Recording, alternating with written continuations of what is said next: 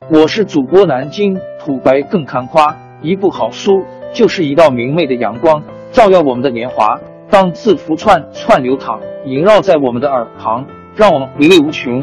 天津上元书院又和你们见面了，欢迎您的收听。听众朋友们，大家好！开讲前先打个小广告，作为主播，你们的关注和打赏是对我努力工作认可的结果。谢谢听众！天津上元书院、南京土白更堪夸主播最新专辑《平话祖国华夏上下五千年》终于上线了，一部宏伟巨作。我们的祖先以伟大的创造力、强大的生命力和巨大的凝聚力，世世代代繁衍生息，历尽磨难，从远古走到现代，从蒙昧走向文明。全书共计。两百八十三回，作为博客，我劳动我所得，付费的有声书来了，你愿意为此花钱花时间吗？评话中华上下五千年专辑的进度更新按听众的关注和评论而定。喜马拉雅号 UID 七三二六四零二二，微信号 sh 八五七三零一四四九，请多多关注。多多打赏，谢谢大家，谢谢。下面正式开讲《评话中华上下五千年》专辑。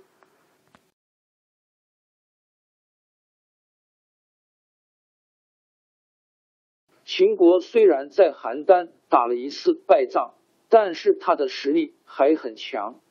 第二年，公元前两百五十六年，又进攻韩赵两国，打了胜仗。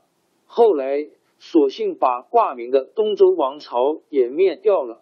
秦昭襄王死去后，他的孙子秦庄襄王即位不到三年也死去，年才十三岁的太子嬴政即位。当时秦国的朝政大权掌握在相国吕不韦手里。吕不韦原是阳翟（今河南禹县地方的一个富商），因为帮助庄襄王取得王位。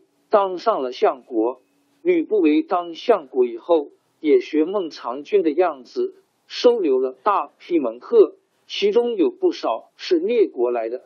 战国时期有许多学派纷纷著书立说，历史上把这种情况称作百家争鸣。吕不韦自己不会写书，他组织他的门客一起编写一部书，叫《吕氏春秋》。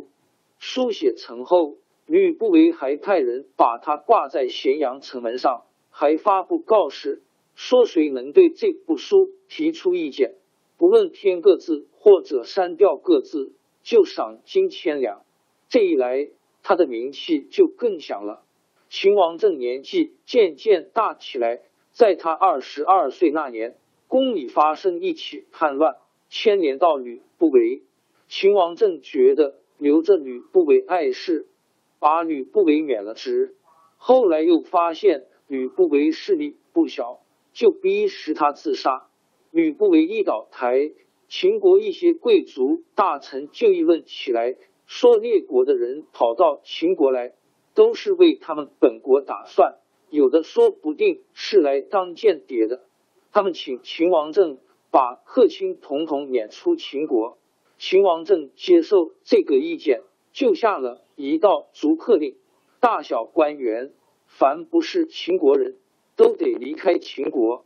有个楚国来的客卿李斯，原是著名儒家学派代表荀况的学生。他来到秦国，被吕不韦留下来当了客卿。这一回，李斯也挨到被驱逐的份儿，心里挺不服气。离开咸阳的时候。他上了一道奏章给秦王，李斯在奏章上说：从前秦穆公用了百里奚简书当了霸主，秦孝公用了商鞅变法图强，惠文王用了张仪拆散了六国联盟，昭襄王有了范雎提高了朝廷的威望。这四位君主都是依靠客卿建立了功业，现在到大王手里。却把外来的人才都撵走，这不是帮助敌国增加实力吗？秦王政觉得李斯说的有道理，连忙打发人把李斯从半路上找回来，恢复他的官职，还取消了逐客令。秦王政用李斯当谋士后，一面加强对各国的攻势，一面派人到列国游说诸侯，还用反间、收买等手段配合武力进攻。韩王安看到这形势，害怕起来，派公子韩非到秦国来求和，表示愿意做秦国的属国。韩非也是荀况的学生，跟李斯同学。他在韩国看到国家一天天削弱，几次三番向韩王进谏，韩王就是不理他。韩非满肚子学问，没被重用，就关起门来写了一部书，叫《韩非子》。他在书中主张君主要集中权力，加强法治。这部书传到秦国，秦王政看到了，十分赞赏，说。如果我能和这个人见见面，该多好啊！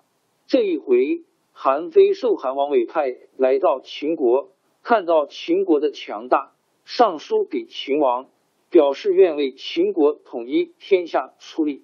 这份奏章一送上去，秦王还没考虑重用韩非，李斯倒先着急起来，怕韩非夺了他的地位。他在秦王面前说。韩非是韩国的公子，大王兼并诸侯，韩非肯定要为韩国打算。如果让他回国，也是个后患，不如找个罪名把他杀了。秦王政听了这话，有点犹豫，下令先把韩非扣押起来，准备审问。韩非进了监狱，想辩白也没机会，李斯却给他送来了毒药。韩非只好服药自杀了。秦王政扣押了韩非，也有点后悔，打发人把韩非放出来。可是已经晚了，秦王政十分懊恼。正在这时候，有个魏国人聊到秦国来，秦王政找他一谈，觉得他是个难得的人才，就任用辽为秦国尉。后来人们称他 王朝更迭，江山易主。世事山河都会变迁，其实我们无需不辞辛劳去追寻什么永远，活在当下，做每一件自己想做的事，去每一座和自己有缘的城市，看每一道动人心肠的风景，珍惜每一个擦肩的路人。纵算经历颠沛，尝尽苦楚，也无怨悔。感谢您的收听，朋友们，让我们下期再见。